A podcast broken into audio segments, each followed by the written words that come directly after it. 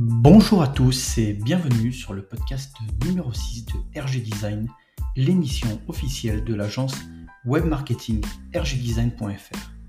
Aujourd'hui, nous accueillons Nicolas Nguyen, expert SEO et cofondateur de la plateforme de content marketing SMJ.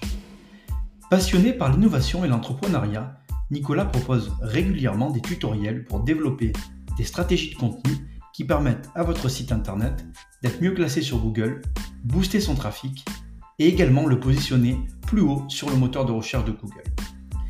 Nous avons souhaité l'interviewer pour en savoir plus sur le sujet du marketing de contenu, notamment son intérêt dans une stratégie marketing digitale, les méthodes et techniques pour pouvoir le mettre en place, ainsi que les bénéfices que cela peut apporter à un site internet. Je vous propose à présent d'écouter ma conversation avec lui. Bonjour Nicolas, comment vas-tu? Euh, Bonjour à toi, super. Bah écoute, euh, je suis ravi de t'accueillir sur notre euh, nouveau podcast lié au content marketing et à l'intelligence artificielle, qui sont des sujets très tendances aujourd'hui. Avant de passer vraiment dans le, cœur du sujet qui, va être voilà, donc le marketing de contenu, j'aimerais que tu nous présentes un petit peu bah, SAMJ et surtout que tu nous parles un petit peu bah, rapidement de ton parcours, ce qui t'a amené voilà, à la création de SAMJ et, et tout ce qui gravite autour. Ok, super. Ah oui, alors là, tu me demandes de, plonger dans mes souvenirs. Qu'est-ce qui m'a amené à la création de, de CMJ Il faut savoir que CMJ, en fait, c'est une entreprise qui, on fête nos 10 ans, en fait. Donc, on a 10 ans d'âge, donc on n'est plus euh, tout jeune. Personnellement, j'ai euh, bientôt 15 ans d'expertise euh, dans l'univers SEO. J'étais notamment euh, freelance SEO avant de créer SMJ. Et la création de SMJ, ça a été le fruit d'une rencontre, notamment avec mon associé Bertrand, où on s'est dit, tiens, on peut faire des belles choses ensemble en montant une boîte. Et je pense que autant quand on est freelance, c'est super parce qu'on est très agile, on peut apprendre plein de belles choses très rapidement. Après, quand on veut passer, euh, je dirais, un, stade pour aller plus loin, monter des projets plus importants, c'est vrai que pouvoir s'appuyer sur une équipe, c'est vraiment top. Donc ça, c'est vraiment la, genèse euh, du projet. Euh, et, donc, on a lancé en 2019 la plateforme SMJ, qui est une solution globalement pour aider les entreprises à gagner en visibilité sur Google. parce qu'on s'était rendu compte de plusieurs choses, notamment on s'était rendu compte que euh, seulement euh, 8 contenus sur 10 produits par euh, nos, euh, nos, clients et nos prospects, enfin non, c'est plutôt 2 contenus sur 10 en moyenne se positionnaient sur Google. C'est-à-dire que globalement, les clients produisaient des contenus, mais il y en avait très peu qui captaient du trafic, se positionnaient sur Google. et donc nous, on avait une méthode manuelle pour euh, leur faire des super briefs, etc. Mais ça nous prenait 3-4 euh, heures. donc on s'est dit, bon, c'est pas très scalable. Donc on va plutôt créer euh, justement une solution logicielle qui automatise le tout.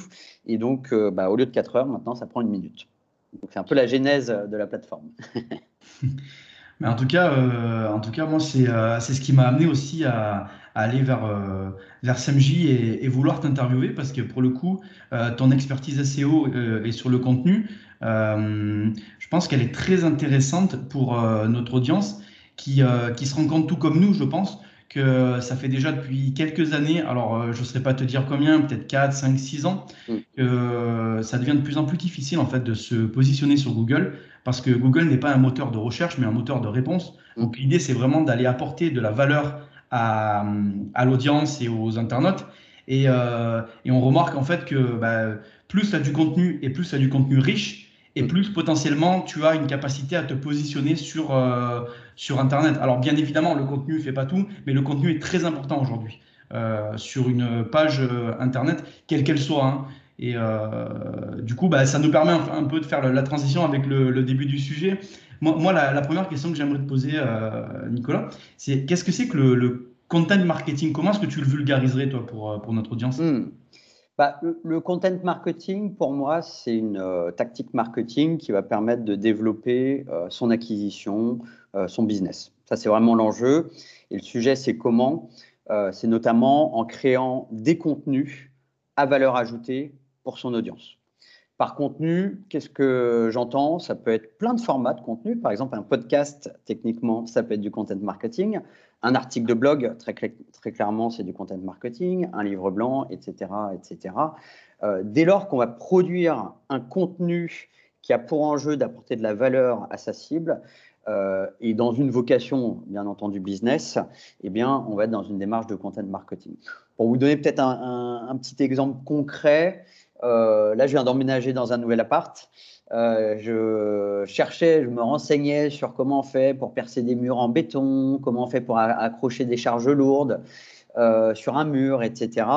Euh, et donc, bah, premier réflexe, hein, comme on fait tous, hein, on cherche sur Google, normal. Et donc, je, fais toutes mes recherches sur Google et euh, assez souvent, je tombais sur des contenus de Leroy Merlin, donc c'est notre client, donc c'est bien, c'est-à-dire qu'ils optimisent bien leur contenu. Et, donc, en fait, en consultant ces contenus Leroy Merlin, bah, tout simplement, ça crée de la préférence de marque parce que Leroy Merlin se positionne en expert. Grâce à Leroy Merlin, j'apprends des choses et puis en plus, comme vous pouvez l'imaginer, sur bah, ces contenus conseils de Laurent Merlin, à un moment donné, il faut que j'achète une perceuse à percussion et puis des forêts. Euh, et forcément, euh, dans le contenu édito, euh, j'ai un call to action pour aller acheter ces différents produits. Donc c'est générateur de business également. Donc ça, pour moi, c'est le content marketing. Ok. Et du coup, en fait, moi, la question suivante que j'aimerais te poser, c'est vraiment qu'est-ce qui fait le lien donc finalement entre le contenu et le content marketing? Parce que le, contenu en soi, donc euh, c'est, euh, on va dire, c'est le, c'est la matière, hein, le, content marketing, la stratégie. Comment est-ce qu'elle se, elle se, elle s'arbitre euh, les deux en fait parties? Oui. Bah, je pense que, enfin, aujourd'hui, globalement, la grande majorité des entreprises créent des contenus. Euh, ça, il n'y a pas de souci à ce niveau-là. Après, il y a plusieurs types de contenus. Hein. Il peut y avoir du brand content, euh, des actus sur l'entreprise, etc. Euh, l'enjeu du content marketing, ça va être de se fixer des objectifs, en fait. Si on ne crée pas du contenu pour créer du contenu, on crée du contenu pour faire de l'acquisition. donc, on va par exemple se fixer des objectifs d'acquisition de trafic, d'acquisition de conversion, et de chiffre d'affaires. En général, ça va être les différents sujets. Euh, et donc, le contenu va être une manière du coup de développer son trafic, ses conversions, son chiffre d'affaires. Donc pour moi c'est vraiment ça la grosse différence, c'est qu'on va produire du contenu pour aller chercher ces, objectifs-là. Oui, donc finalement en fait le, contenu c'est vraiment un élément euh, fondamental sur le site internet, comme on le disait tout à l'heure, qui permet vraiment euh, d'aller apporter de la valeur ajoutée aux internautes qui permet aussi de rassurer certainement euh, euh, ces personnes-là parce qu'elles cherchent euh, une expertise, elles cherchent des conseils, comme tu le disais tout à l'heure avec le roi Merlin. J'ai moi-même, à titre personnel, fait une recherche récemment sur comment choisir sa table de salon. Et du coup, effectivement, d'ailleurs, ça montre aussi qu'aujourd'hui, il y a quand même pas mal de place à prendre aussi parce que je ne trouvais pas de réponse à ma question. je n'ai aucun site internet aujourd'hui à bon entendeur salut, peut-être que certains internautes euh, ou certains auditeurs euh, auront envie de créer ce contenu-là. Euh, mais voilà, qui apporte effectivement cette expertise et qui me donne des conseils sur comment la choisir, peut-être en, termes de, taille, en termes de, en termes de matière, etc. Et ça, j'imagine que Google le valorise plutôt bien. Complètement. Bah, ce qui est assez intéressant, parce qu'on on parle de content marketing et donc notamment d'acquisition de trafic. Donc, on peut acquérir du trafic à travers différents canaux marketing, hein, les emails, les réseaux sociaux, les ads, etc. Mais en général, vers le contenu, 80% du trafic, c'est euh, depuis Google, hein, donc le SEO. Euh, et donc, ce qui est assez intéressant, euh, c'est notamment sur certains secteurs, par exemple, par exemple secteur yoga il y a des petits acteurs, c'est des petits e-commerce, mais qui produisent tellement euh, de contenu de qualité, par exemple comment choisir son tapis de yoga, euh, quelles sont les postures en yoga, les exercices, etc., que du coup, bah, en produisant tout ce contenu, ils gagnent en visibilité euh, sur Google. Google estime que c'est justement un site web qui délivre du contenu de qualité sur l'ensemble de cette thématique yoga. Et donc, du coup, euh, et bah, ce site web fait partie euh, des leaders, alors qu'à la base, c'est une marque qui n'est pas du tout connue. Et donc, elle passe devant des Go Sport, par exemple. Ok, donc vraiment la valorisation est faite sur, sur l'expertise et sur le, j'imagine, le, la, la, profondeur en fait euh, d'écriture sur un sujet donné pour montrer vraiment qu'on maîtrise de A à Z tout le sujet. Quoi. Tout à fait. C'est un peu comme si euh, on comparait euh, deux boutiques. vous avez le choix entre une boutique, mais il n'y a pas de conseiller, et une autre boutique où il y a plein de conseillers pour vous aider dès que vous avez une question. je voulais choisir la boutique. a priori, on va prendre celle où il y a les conseillers. Bon, bah, Google, pour lui, c'est à peu près pareil. C'est un de ses critères, c'est-à-dire euh, OK, est-ce que ce site web-là apporte plus de conseils qu'un autre site web? Euh, Oui, des conseils de meilleure qualité et donc, euh, du coup, il gagne en visibilité. Pour, vulgariser le sujet. Ouais, donc finalement, en fait, on, se rend compte qu'on transpose un petit peu ce qu'on a dans la vie réelle sur le digital. Parce que dans une boutique, ce qui fait la différence entre la boutique A et B, c'est vraiment qu'est-ce que va me dire le conseiller vendeur? Ce qui est parfois un peu difficile aujourd'hui parce qu'on a plus affaire à des vendeurs que des conseillers. Mm. Euh, et, c'est parfois difficile en fait quand on est dans, un, dans une recherche très particulière et qu'on ne connaît pas du tout le, domaine ou le sujet. Euh, d'aller euh, comprendre tous les tenants et aboutissants et choisir, choisir en, de la meilleure manière son, son produit ou son service. Tout à fait. Bah ça, je pense, c'est un gros enjeu de Google, en effet, de reproduire entre guillemets le, le, monde du réel. Hein. C'est-à-dire que si je tape tapis de yoga en première page Google, je m'attends à voir euh, des marques ultra connues. Donc là, c'est la notion de notoriété. Et puis des marques ultra quali. C'est assez, marrant parce que, euh, c'est assez marrant, Nicolas, parce que je discutais il n'y a pas longtemps avec quelqu'un qui m'expliquait que euh, finalement, Google, il va, il va, représenter un peu le paysage concurrentiel qu'on a vraiment physiquement. C'est-à-dire que souvent, euh, quand tu cherches une marque de sport ou un, produit de sport, tu vas retrouver un petit peu les grandes enseignes parce que c'est elles aussi qui physiquement sont quand même les plus reconnues du public. Euh, après, néanmoins, ce qui est quand même une chance pour les petits acteurs, c'est que Google donne l'opportunité de se positionner si on vraiment rentre dans, le détail dans le sujet. Mais, euh, mais c'est vrai que voilà, après, on voit quand même que le paysage est assez similaire à celui qu'on voit physiquement. Quoi. Ouais, ça c'est un changement qui s'est opéré, je dirais, à partir de 2015 notamment. Euh, bon, peut-être même 2012, euh, ou autant avant 2012, euh, c'était pas du tout le cas. C'est-à-dire, on pouvait positionner n'importe quel site web sur n'importe quelle requête. Là, aujourd'hui, euh, sur les requêtes euh, qui ont le plus fort volume de recherche, hein, donc les mots-clés extrêmement génériques, euh, là, en effet, Google va calquer un minimum, en effet, les marques qu'on retrouve dans le monde réel, mais parce qu'il y a une forme de logique. Hein. si la marque est très connue dans le monde réel, pourquoi elle ne serait pas affichée, je dirais, sur Google Et puis, ça, c'est une base. Après, bien entendu, le sujet, c'est est-ce que je suis en dixième position ou est-ce que je suis en première position? Et, là, c'est là où le SEO rentre en, jeu, en tout cas sur ces requêtes génériques. Et après, il y a euh, toutes les requêtes de longue traîne. Donc, il faut savoir que Google enregistre chaque jour 15% de nouvelles requêtes, hein, de mots-clés qu'il ne connaissait pas. Donc, ça, laisse de la place pour tout le monde. Aujourd'hui, il y a un paquet de mots-clés, comme tu disais, où euh, bah, on n'a pas de contenu en face pour répondre à sa question. Euh, et ça, je pense que notamment pour les plus petites boîtes, d'aller viser des mots-clés qui sont moins concurrentiels à plus faible volume, eh bien, euh, c'est une stratégie extrêmement gagnante. Oui, donc, et j'imagine que euh, par rapport aux 15% dont tu parlais, euh, c'est quelque chose qui va probablement s'accélérer avec le, le, voice search, parce que les gens cherchent des choses qui ne tapaient pas forcément avant. Donc du coup, on va quand même avoir encore plus de place peut-être pour des pour d'autres typologies de contenu. Et ce qui est plutôt rassurant, parce que effectivement, des petits acteurs pourraient se dire, bah, j'arriverai jamais à me positionner sur un contenu générique. Et là, finalement, bon, bah, comme les gens ne tapent pas forcément euh, ce qu'ils vont dire oralement, euh, bon, ça laisse quand même un petit peu d'opportunité de place pour tout le monde. Oui, complètement. Bah, c'est vrai qu'en SEO, souvent, le réflexe, c'est de dire, oh là là, tiens, voilà mon mot-clé principal, il est recherché 100 000 fois par mois, c'est celui-là que je veux et je décroche pas. Euh, donc ça, ça marche pour euh, les grosses boîtes. Hein. Nous, on en accompagne euh, beaucoup. Donc ça marche pour les grosses boîtes. Pour les petites boîtes, par contre, il faut plutôt passer par la petite porte. Et là, pareil, on en accompagne beaucoup, mais c'est notre stratégie. Hein. Si on a un site web et une marque à faible autorité, il vaut mieux viser en effet la longue traîne. Oui, j'imagine. Et du coup, alors une question que je voulais te poser aussi, c'était lié à parce que souvent ça fait ça fait un petit peu se poser la question entre la différence avec. Euh, tout à l'heure, tu parlais de brand, euh, de, brand content marketing. Mm-hmm. Et euh, on entend aussi beaucoup parler de d'inbound marketing aujourd'hui. Mm-hmm. Est-ce qu'il y a un distinguo à faire entre ces trois termes? Est-ce qu'ils sont complémentaires Comment tu, le, mm. tu, approcherais la chose? Ouais, je comprends. Pour moi, le brand content, alors c'est marrant hein, que tu poses cette question parce que je m'étais posé la question il y a quelques années.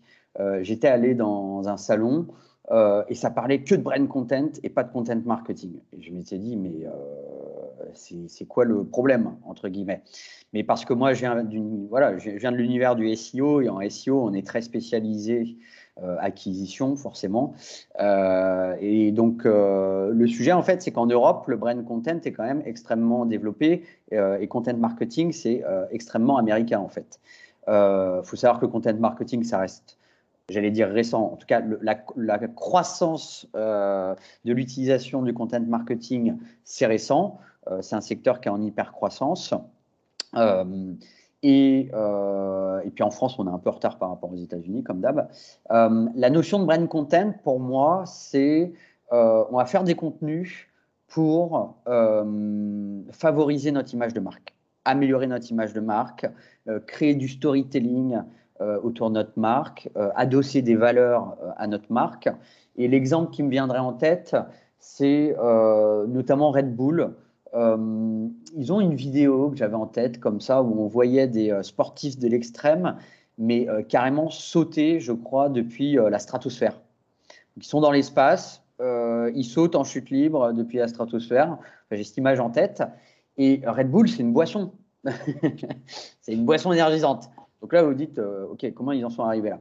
Et, et, je trouve que c'est un super exemple justement pour en fait adosser cette notion de tiens, on va se dépasser soi-même, euh, on va vraiment euh, dépasser les limites du possible.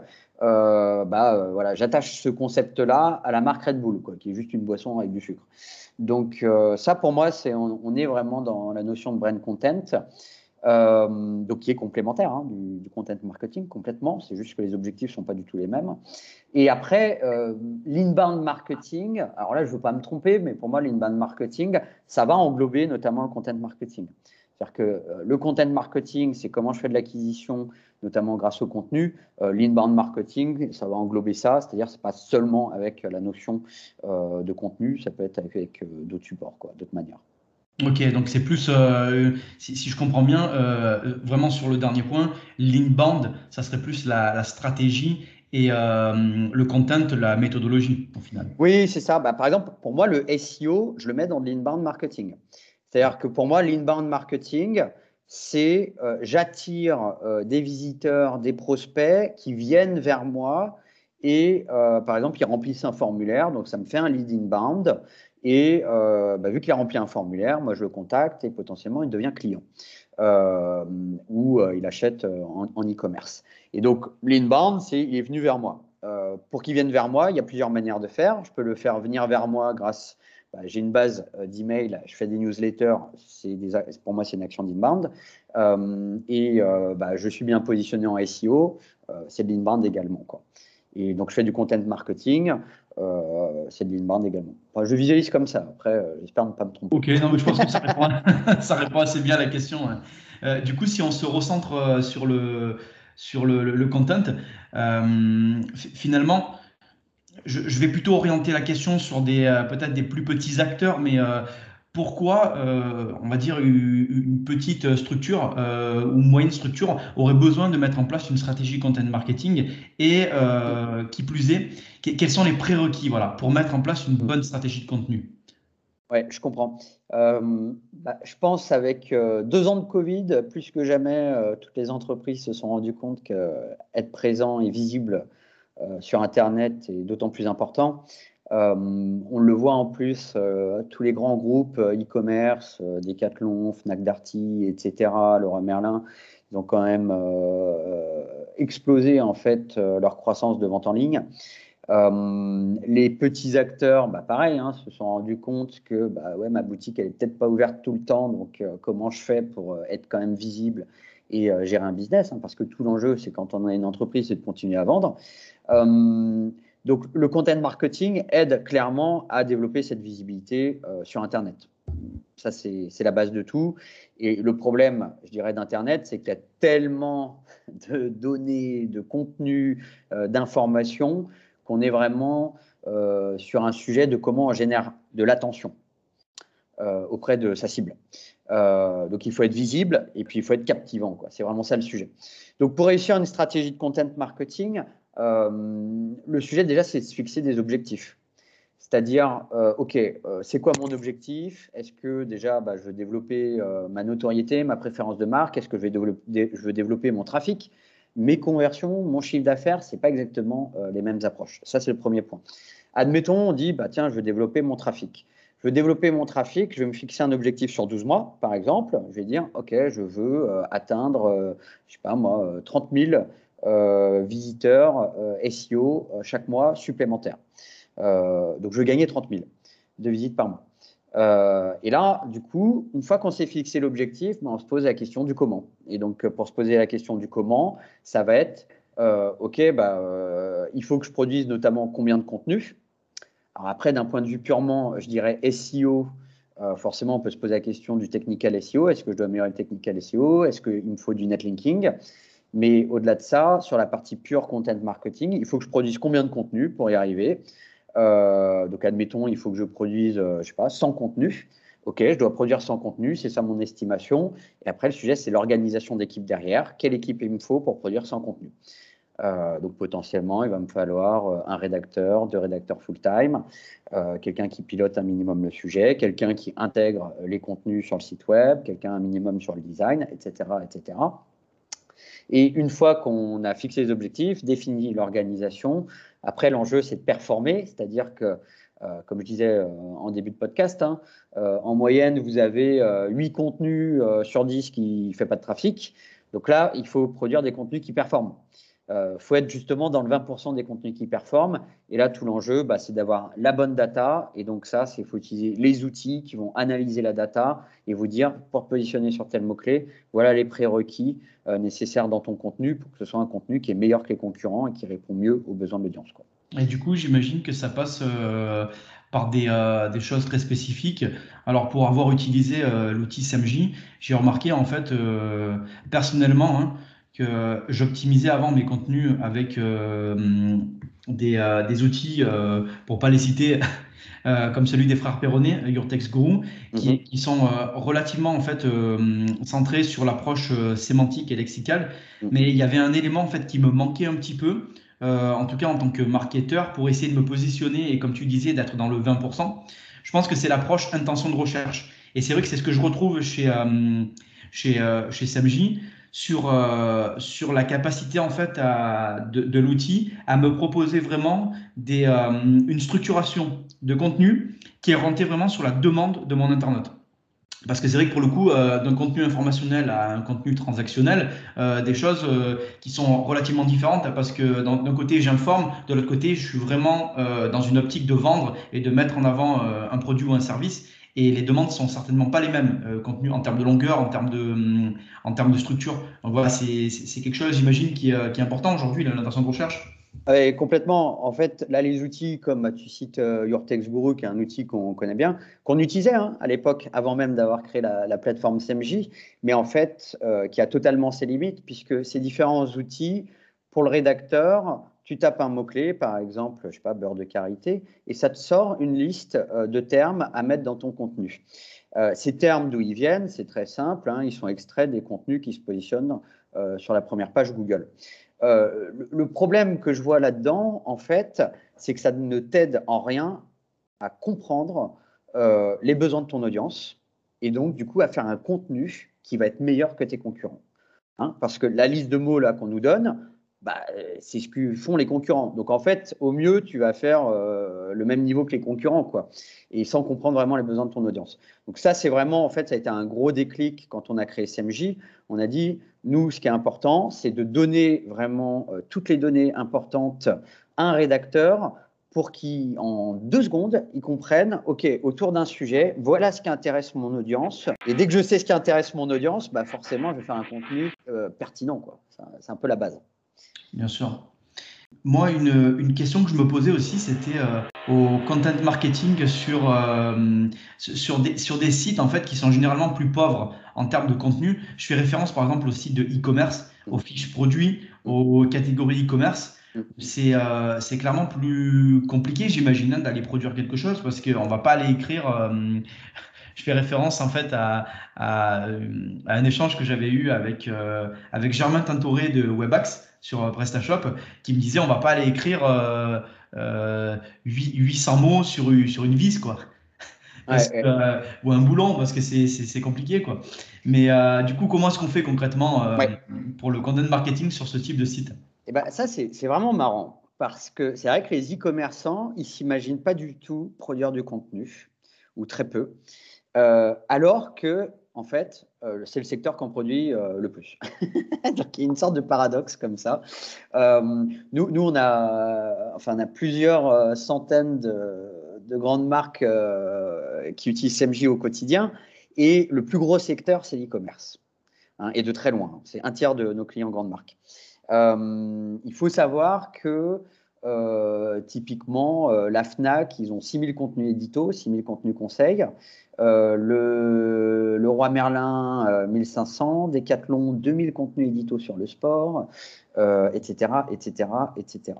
Et en fait, ces grandes marques, bon, déjà, elles ont les moyens, hein, elles ont les budgets, etc., donc euh, c'est plus simple, mais elles ont bien compris un truc, en fait c'est que, et c'est une démarche qui est du coup très marketing, content marketing, plus que SEO entre guillemets, c'est qu'elles se sont mises à la place de leurs utilisateurs, et euh, ce qui est important en content marketing, c'est avant l'acte d'achat sur un site e-commerce, il faut avoir en tête que l'internaute passe 90% de son temps à se renseigner et à s'informer. Je vais vous reprendre l'exemple du coup, euh, moi, de mon achat de perceuse à percussion et de mes forêts. C'est qu'avant d'acheter sur le Merlin euh, ces produits-là, eh bien, j'ai fait une dizaine de recherches sur Google. comment percer un mur en béton, euh, quel type de forêt, quel type de euh, perce choisir, etc., etc., etc. Et donc, dans mon parcours client, eh bien, j'ai des informations, des informations, des informations. Donc, c'est des recherches informationnelles où il faut des contenus édito, hein, euh, parce qu'on ne va pas se positionner avec une catégorie produit sur comment choisir une perceuse. là, il faut un contenu édito. Et ce qui me mène à l'achat. Donc euh, ça, les grandes marques l'ont très bien compris. Et donc le sujet, c'est d'identifier, bah, si je veux être premier sur perceuse, j'ai peut-être 10% de mots-clés qui sont du transactionnel, donc ça va être des catégories produits. Google va positionner des catégories produits ou des fiches produits, et 90% de mots-clés informationnels. Donc si je veux être leader, il bah, faut que j'aille chercher ces parts de marché. Bah, pour aller chercher ces parts de marché, il faut créer contenu. C'est un peu aussi simple que ça, entre guillemets.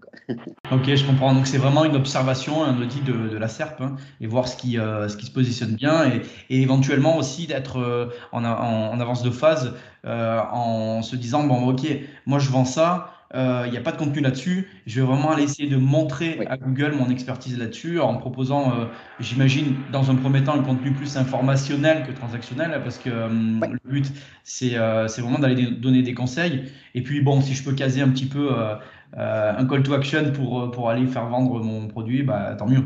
Super, bah, exactement. Toi, tu, tu parlais des vis. Alors, c'est vrai que parler des vis, c'est pas super excitant mais euh, tu peux faire plein de contenus et d'articles sur c'est quoi les différents types de vis. Et là, je peux te dire, moi, quand je suis allé pour le coup chez Laura Merlin, que j'ai vu les différents types, je me suis dit, oula, donc c'est quoi les avantages euh, des différents types de vis, comment visser ci, comment visser ça? Voilà. Et en fait, il y a des tonnes de contenus possibles autour de la vis. Mmh. Et où tu vas placer tes produits, donc ça tombe bien. Et euh, du, coup, bon, on, parle beaucoup de, donc voilà, de, tout ce qu'il faut faire en termes de, contenu et j'imagine que quand on est dans une logique en fait de, production intensive de, contenu, euh, il, y a des, euh, il y a des coûts derrière, il y a des enjeux, on va dire, budgétaires.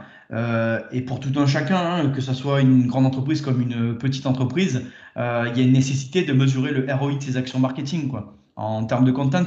Euh, concrètement, aujourd'hui, euh, sur un outil comme euh, SMJ ou de manière plus globale sur le content, comment est-ce qu'on peut mesurer ces actions ROI Oui, alors ça c'est un excellent point parce que le content marketing, donc c'est une tactique qui est de plus en plus utilisée et il y a des coûts. Hein. Produire un contenu, alors souvent on a tendance à penser qu'à la rédaction, mais en fait c'est faux. Hein. Il n'y a pas du tout que la rédaction dans un contenu. Euh, ça dépend forcément, euh, je dirais, de la taille de boîte. Mais euh, par exemple, même dans une petite boîte, à un moment donné, il faut définir le sujet, à un moment donné, il faut relire, à un moment donné, il faut intégrer sur le site web. Tout ça, c'est du temps passé qui coûte de l'argent, hein, tout simplement. et tout comme dans les grosses boîtes, bah, il va y avoir beaucoup plus de relecture, par exemple avec du juridique, il va y avoir des comités éditoriaux, etc., etc. Les procès vont être plus longs et ça va être encore plus coûteux. donc un contenu, ça coûte de l'argent. Et en content marketing, le but, c'est qu'il rapporte de l'argent. Donc, c'est tout l'enjeu du ROI, mesurer les dépenses, mesurer le retour en lead ou en transaction, chiffre d'affaires. Euh, par contre, le problème, c'est que euh, avec des outils type euh, Search Console, Analytics, bah, sur un site par exemple e-commerce, on en parlait, ah, des URL, on en a à foison. Hein.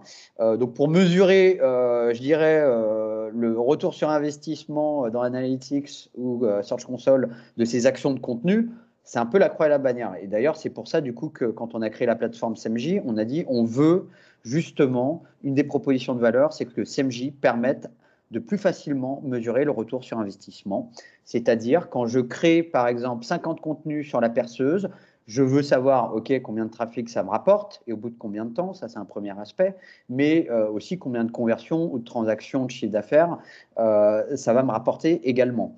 Hein. donc ça, c'est un aspect important. Il y a un autre aspect qui est d'autant plus complexe à mesurer, et c'est pour ça que justement on l'a mis dans, dans CMJ, c'est quand on va optimiser les contenus existants optimiser les contenus existants, c'est extrêmement important. Hein. Euh, c'est un peu comme un potager. Un contenu, il performe à un moment donné parce qu'il fait beau, euh, on a bien arrosé, mais si on n'arrose pas pendant 12 euh, mois, bah, derrière le potager, c'est compliqué. Bah, les contenus, c'est pareil. si vous ne les mettez pas à jour, vous ne les réoptimisez pas, au bout de 12 mois, ils vont probablement perdre de la performance petit à petit. Il y a des concurrents qui vont passer par-dessus. Et donc, il faut systématiser le fait de les réoptimiser. Le problème, c'est mesurer le gain d'une réoptimisation. Euh, mm. C'est ultra complexe. Donc, c'est pour ça que dans SMJ, quand on réoptimise un contenu existant, bah, on a un petit indicateur qui montre là où les dates d'optimisation, et puis on voit très facilement les gains par rapport à l'année d'avant. Donc ça, c'est des points qui sont très importants, et, c'est pour ça justement qu'on a mis en place ces modules dans SMJ en tout cas, c'est très important ce que tu viens de souligner parce que euh, je pense que hum, pas mal de gens ne se rendent pas compte de, bah, de, l'investissement que, que, ça peut prendre, en fait, le content marketing, notamment euh, l'enjeu de péremption d'un contenu. Parce que euh, effectivement, on a l'impression qu'on crée un contenu et que derrière, bon, bah, c'est bon, on a fait, le, on a fait le, le, taf au final. Alors que finalement, non, parce qu'on est constamment en train hum, d'essayer de, de rester sur ces bonnes positions, de les améliorer. Et euh, comme j'aime à le dire souvent, hein, c'est que le SEO, en fait, c'est pas un sprint, c'est un marathon. Donc c'est en permanence, en fait, essayer de, euh, bah, de conserver ses positions et de les améliorer. Tout à fait. Et euh, du, coup, moi, je, pour, finir sur cette partie-là, en fait, on, a tous une problématique temporelle parce que bah, le temps, il n'est pas extensible. Et finalement, comment est-ce qu'on peut aujourd'hui optimiser la rédaction de contenu en 2022 euh, est-ce qu'il y a des, solutions euh, Alors, je crois savoir, hein, euh, pré-teaser, qu'il y a l'intelligence artificielle et que vous avez ça sur SAMJ, mais est-ce que, est-ce, que tu peux nous en parler un petit peu voilà, de, des, possibilités qu'on a et, notamment de l'intelligence artificielle sur la production de contenu Oui, tout à fait. Le, produire un contenu, hein, ça prend une demi-journée, une journée, deux journées, tout dépend bien entendu euh, de la profondeur du contenu. Est-ce que c'est un contenu de 1000 mots, 2000 mots, 5000 mots? Euh, Donc c'est chronophage. Euh, et il y a plusieurs étapes.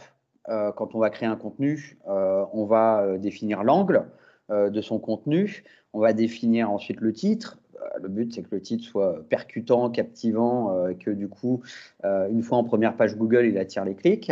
Et puis après, on va former le plan de son contenu euh, pour vraiment délivrer un plan de contenu qui est meilleur que les concurrents. Donc ça, c'est vraiment les fondations, hein, un peu comme quand on fait un, plan d'immeuble.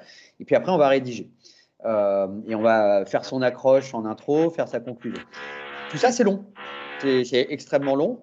Et euh, la réalité, c'est que depuis notamment deux ans, il y a eu une rupture d'innovation sur l'intelligence artificielle, notamment avec la technologie GPT-3.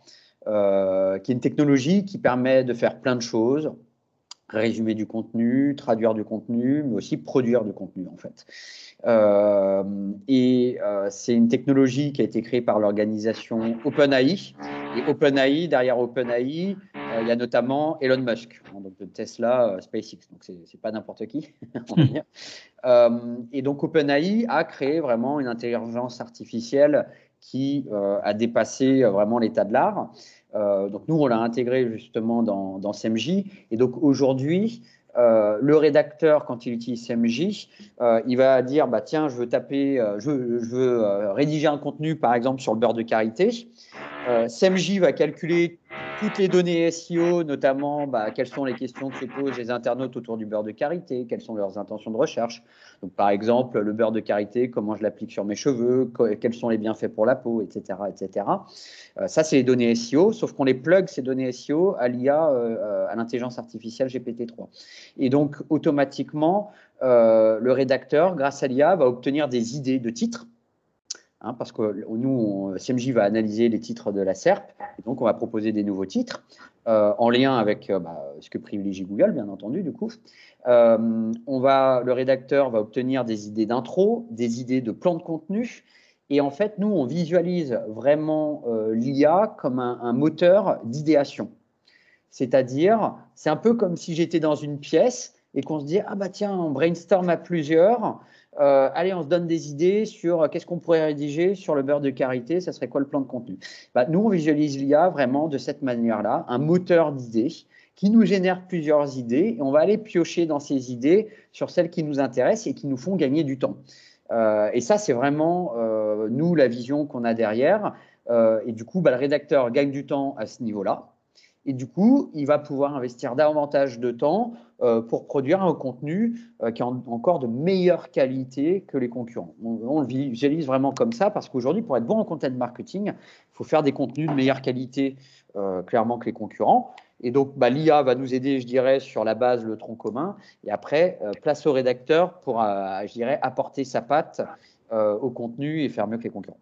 Oui, donc au final, en fait, euh, l'IA vraiment, euh, elle booste euh, la stratégie de content marketing et elle optimise, on va dire, cette stratégie-là en, en étant, je dirais, un membre à part entière de l'équipe marketing d'une structure au final. Hein. Vous le considérez comme, comme un collègue de travail qui va, qui va nous aider à, à la fois à faire du brainstorming, mais, mais également aussi dans le cas d'élaboration de, de, de contenu, d'aller travailler vraiment euh, le contenu en profondeur parce que euh, de, ce que j'ai compris, de ce que tu as expliqué, de ce que j'avais pu lire aussi sur l'intelligence artificielle, c'est qu'en fait, ça emmagasine une, quantité de contenu que nous, en tant qu'être humain, on n'est pas aujourd'hui, je pense, capable d'avoir, sur, ne serait-ce que sur le, moindre sujet finalement, hein, parce que c'est des, euh, des de, de, données qui ont été emmagasinées par ce type d'outils. Donc, Complètement, oui. Euh, je crois qu'on avait fait le calcul. Euh, L'IA avait lu euh, plus de 300 millions de bouquins, quelque chose comme ça. Ah oui, donc je pense.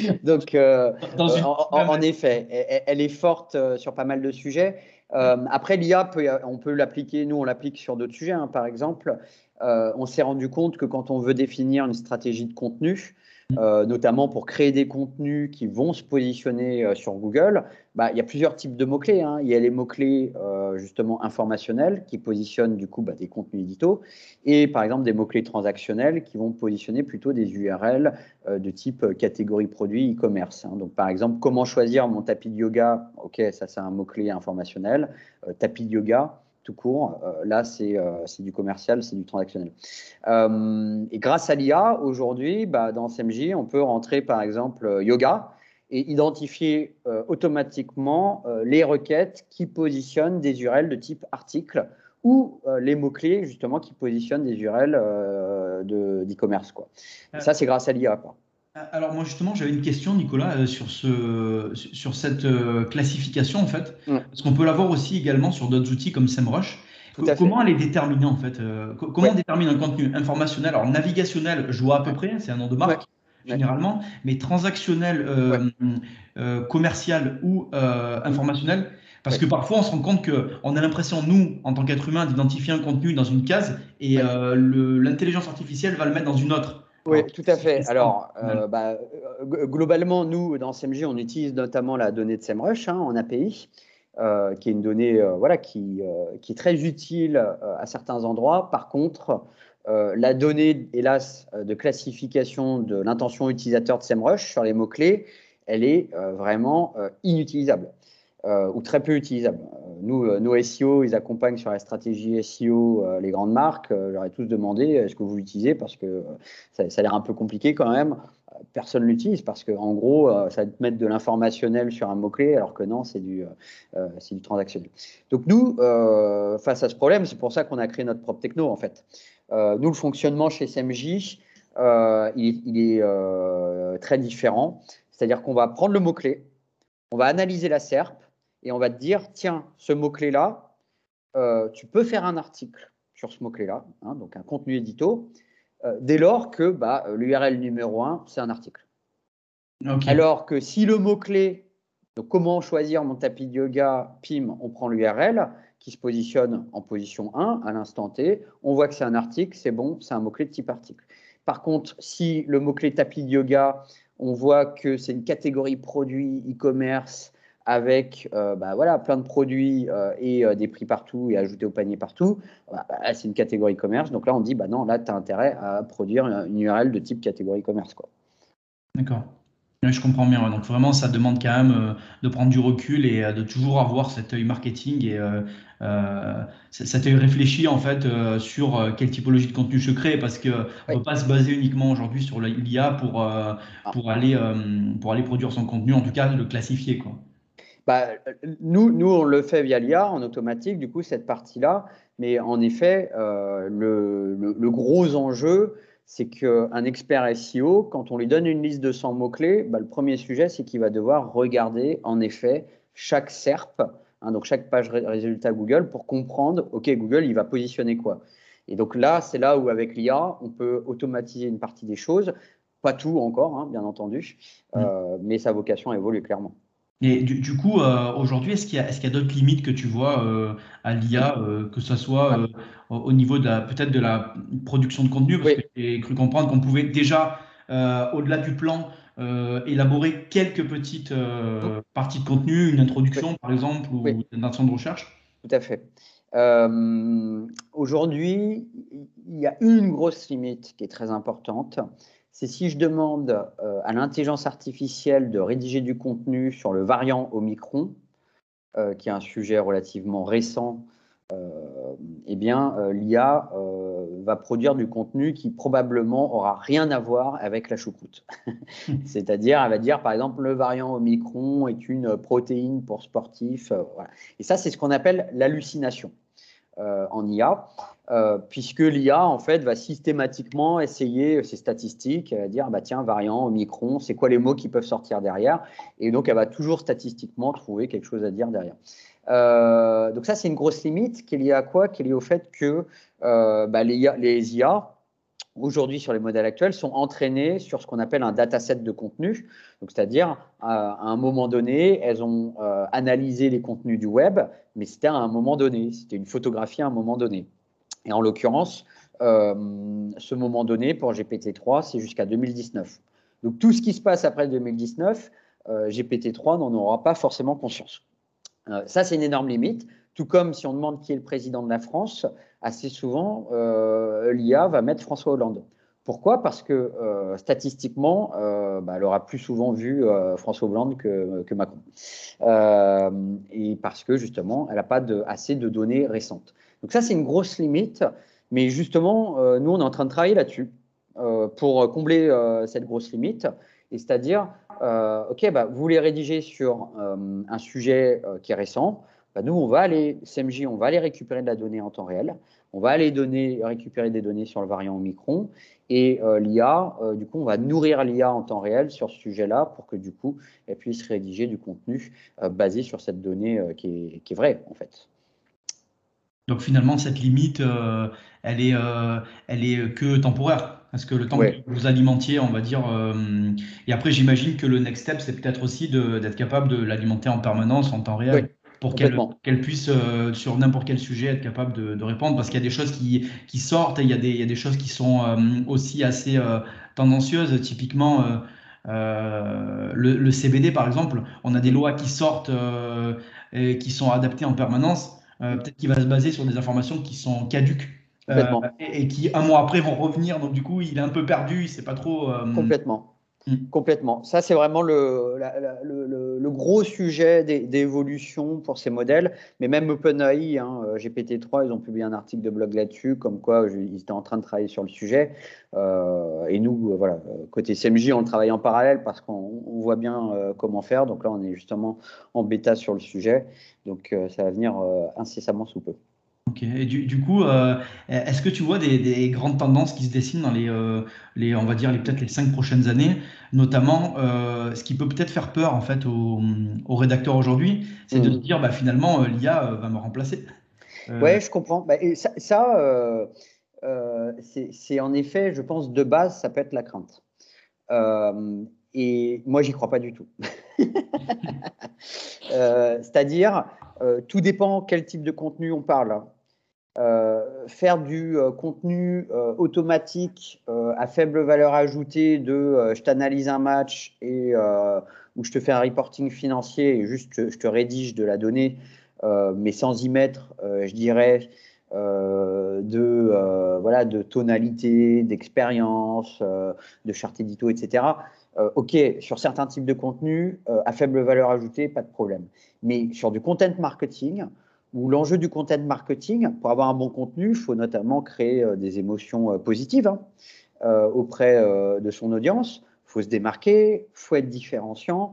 Moi, je ne crois pas du tout que l'IA va pouvoir de A à Z remplacer le rédacteur. Peut-être que le rédacteur, sa fonction va être un peu différente. C'est-à-dire qu'il va s'appuyer sur l'IA, il va piloter l'IA, l'IA va lui donner des idées et euh, il va aiguiller l'IA pour atteindre le contenu qu'il avait imaginé. Ça, c'est quelque chose que je visualise beaucoup plus.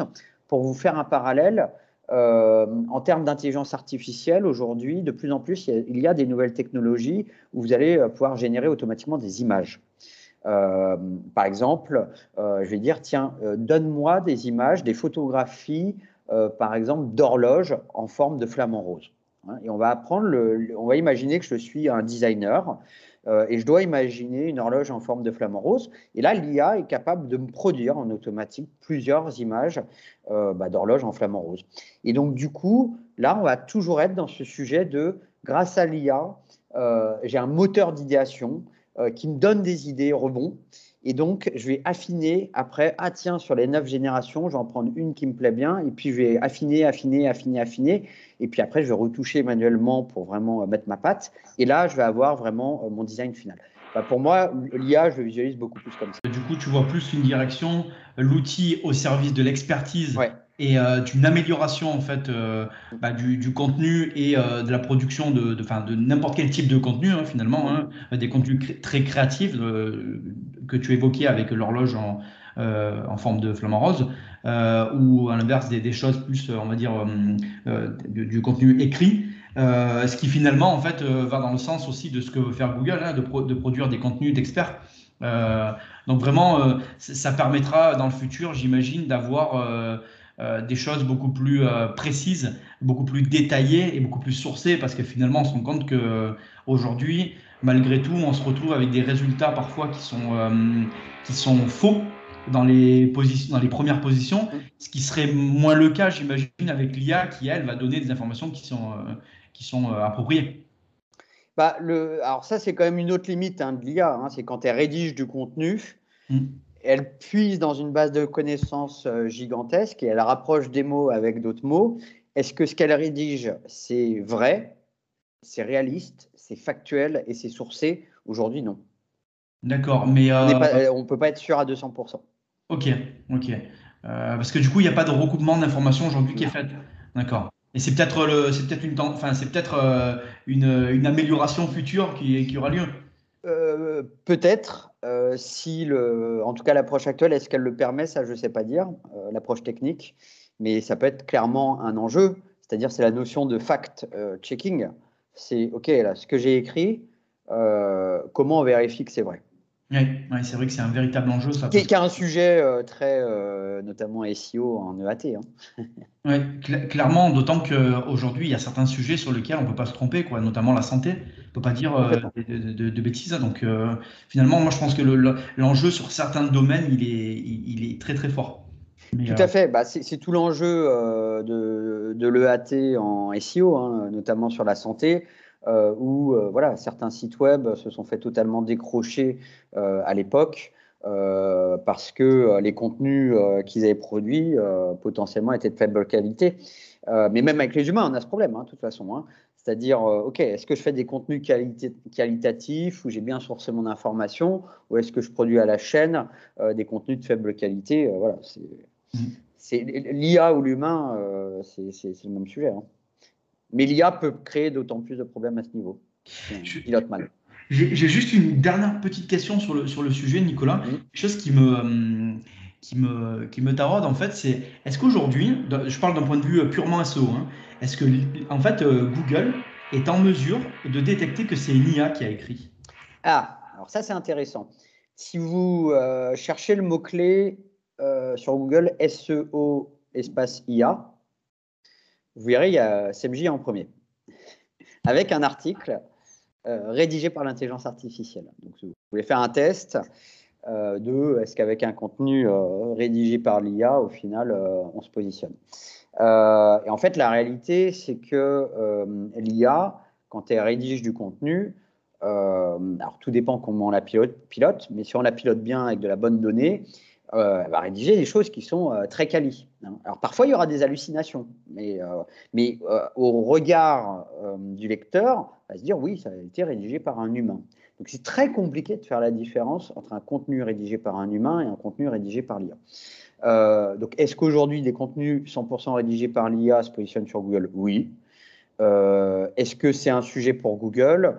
Euh, Google dit lui-même, il y avait eu un tweet là-dessus, en mode, bah, si le contenu il est de meilleure qualité, il apporte au final plus de satisfaction à l'utilisateur, qu'il soit rédigé par l'IA ou rédigé par un humain, on s'en fout en fait.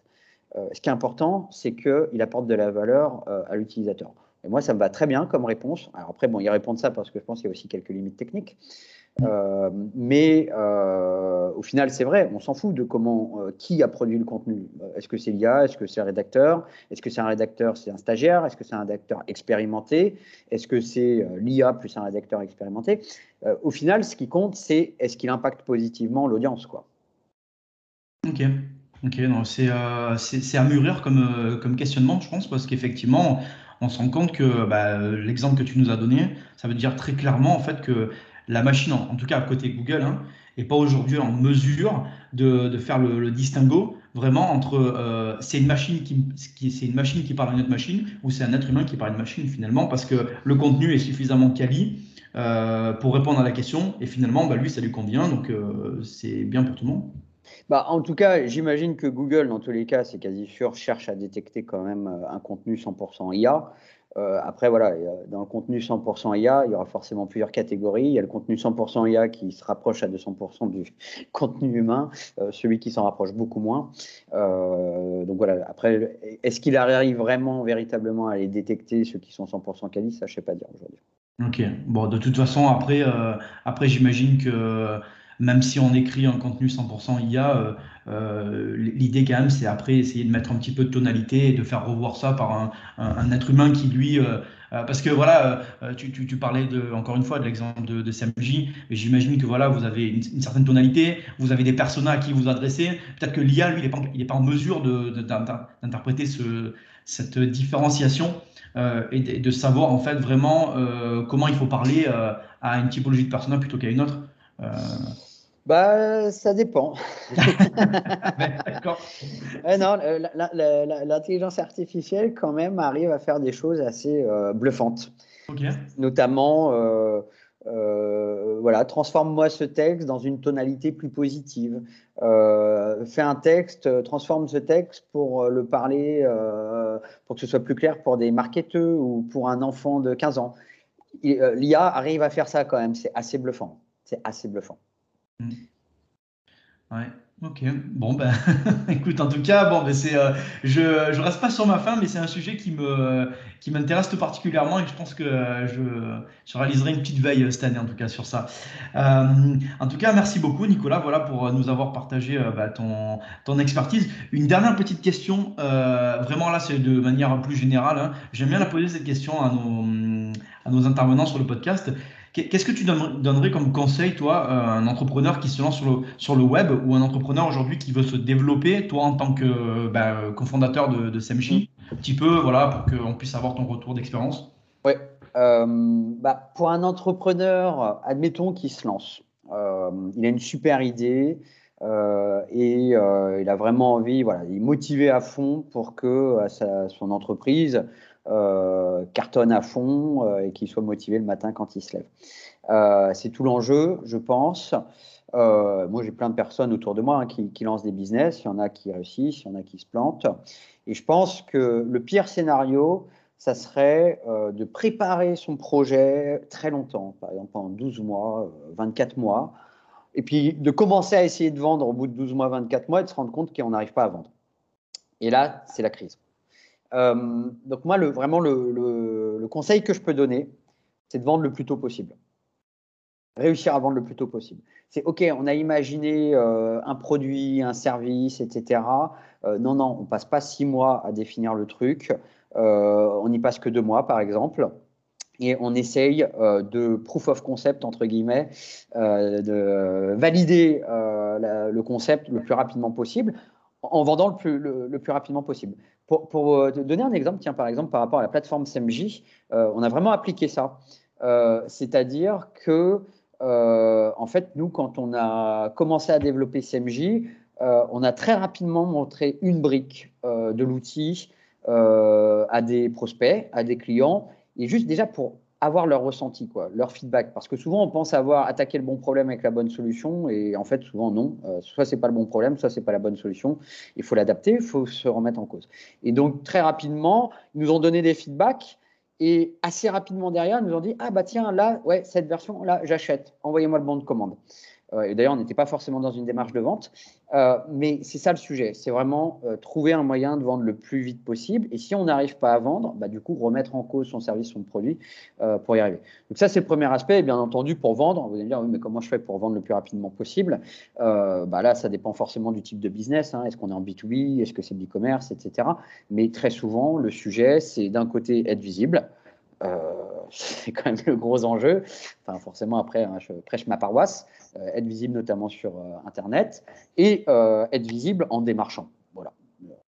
Pour moi, ça serait. Donc, du coup, ne pas, vraiment de mettre, passer 40-50% de son temps sur mes efforts pour être visible et pour démarcher. Je suis, pour début. Je, je, suis complètement aligné avec, avec ce que tu dis, particulièrement sur le proof of concept. Et euh, je rajouterai une petite chose, hein, j'imagine que c'est en lien avec ce que tu as dit, hein, mais euh, pour moi, c'est très important aussi d'avoir un MVP, un minimum viable mmh. product, voilà, pour essayer de se lancer rapidement et pour voir si on a un product market fit. Parce que mmh. finalement, bon, ben, parfois, on a une idée, euh, mais on ne la confronte pas au marché. Euh, en termes de pricing, en termes de spec, en termes de, voilà, de, de, de plein d'éléments en fait, et on se rend compte que finalement, bah, c'est pas bon, on va dans la mauvaise direction. Donc euh, assez rapidement, comme tu le dis, essayer voilà, d'avoir quelque chose qui fonctionne, qu'on peut présenter, euh, qu'on pitch. Et ça marche, ça marche pas. Et ça marche pas, bon, on part dans une autre direction. Ça marche, on, fait tout pour, pour développer. Et là, envoyer beaucoup plus d'énergie et de, et de budget, j'imagine, pour développer son truc. Bah, complètement. Et là, euh, la clé de tout ça, c'est le feedback de votre cible. C'est-à-dire, vous avez défini une cible. Alors ça, il faut bien la définir, la cible. Hein. C'est qui le persona, c'est quoi la taille de boîte, etc. Euh, ça, c'est extrêmement important de focaliser une cible. Est-ce que c'est pour PME Est-ce que c'est pour grand groupe? Et une fois que j'ai défini ma cible, euh, je présente mon produit, par exemple, mon MVP, et je récupère du feedback. Et là, je vais apprendre des choses de dingue. Je vais apprendre qu'ils utilisent euh, des solutions euh, alternatives aux concurrentes que j'avais même pas identifiées. Ils vont me dire, ah ben non, mais nous, votre solution, ça marche pas parce que nous, dans nos process, on utilise, on, fait autrement, puis on ne voit pas mettre votre solution dans notre process, etc., etc. Donc, en fait, pour améliorer son produit, il faut obtenir des feedbacks de sa cible. C'est vraiment la base. Bah, du coup, bah, en, encore une fois, bah, merci pour, euh, pour tout, tout ce, cet échange, Nicolas. pour ton expertise et pour ton feedback aussi en tant qu'entrepreneur.